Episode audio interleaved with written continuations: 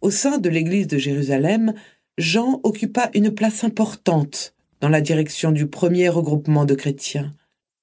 En effet, Paul le compte au nombre de ceux qu'il appelle les colonnes de cette communauté. Galates 2.9. En réalité, Luc le présente avec Pierre dans les actes alors qu'ils vont prier dans le temple.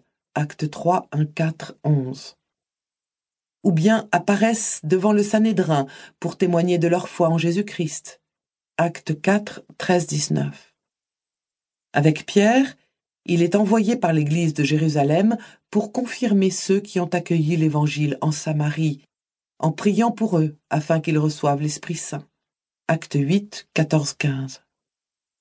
Il faut en particulier rappeler ce qu'il affirme avec Pierre devant le Sanhédrin qui leur fait leur procès. Quant à nous, il nous est impossible de ne pas dire ce que nous avons vu et entendu. Acte 80. Cette franchise à confesser sa propre foi est précisément un exemple et une invitation pour nous tous à être toujours prêts à déclarer de manière décidée notre adhésion inébranlable au Christ, en plaçant la foi avant tout calcul ou intérêt humain.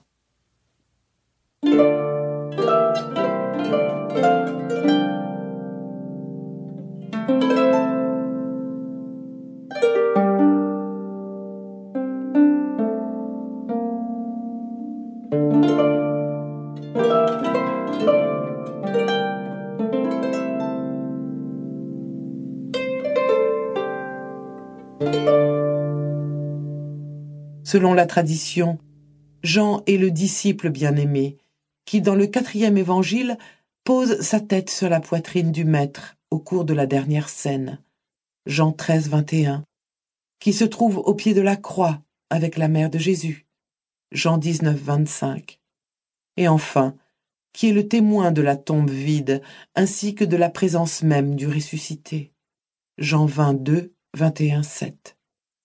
Nous savons cette identification est aujourd'hui débattue par les chercheurs, certains d'entre eux voyant simplement en lui le prototype du disciple de Jésus. En laissant les exégètes résoudre la question, nous nous contentons ici de tirer une leçon importante pour notre vie. Le Seigneur désire faire de chacun de nous un disciple qui vit une amitié personnelle avec lui. Pour y parvenir, il ne suffit pas de le suivre et de l'écouter extérieurement. Il faut aussi vivre avec lui et comme lui. Cela n'est possible que dans le contexte d'une relation de grande familiarité, imprégnée par la chaleur d'une confiance totale. C'est ce qui se passe entre des amis. C'est pourquoi Jésus dit un jour Il n'y a pas de plus grand amour que de donner sa vie pour ses amis. Je ne vous appelle plus serviteur, car le serviteur ignore ce que veut faire son maître.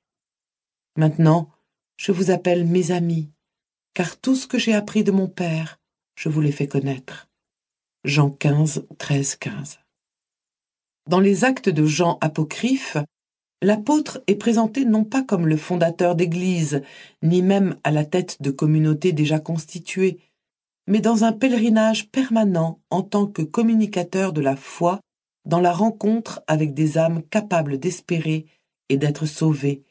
18 10 23 8. Tout cela est animé par l'intention paradoxale de faire voir l'invisible. Et en effet, il est simplement appelé le théologien par l'Église orientale, c'est-à-dire celui qui est capable de parler en termes accessibles des choses divines, en révélant un accès mystérieux à Dieu à travers l'adhésion à Jésus. Le culte de Jean apôtre s'affirma à partir de la ville d'Éphèse, où selon une antique tradition, il œuvra longtemps, y mourant à la fin à un âge extraordinairement avancé sous l'empereur Trajan. À Éphèse, l'empereur Justinien au VIe siècle fit construire en son honneur une grande basilique, dont il reste aujourd'hui encore des ruines imposantes. Précisément en Orient, il a joui et jouit encore d'une grande vénération. Dans l'iconographie byzantine, il est souvent représenté très âgé. Selon la tradition, il mourut sous l'empereur Trajan.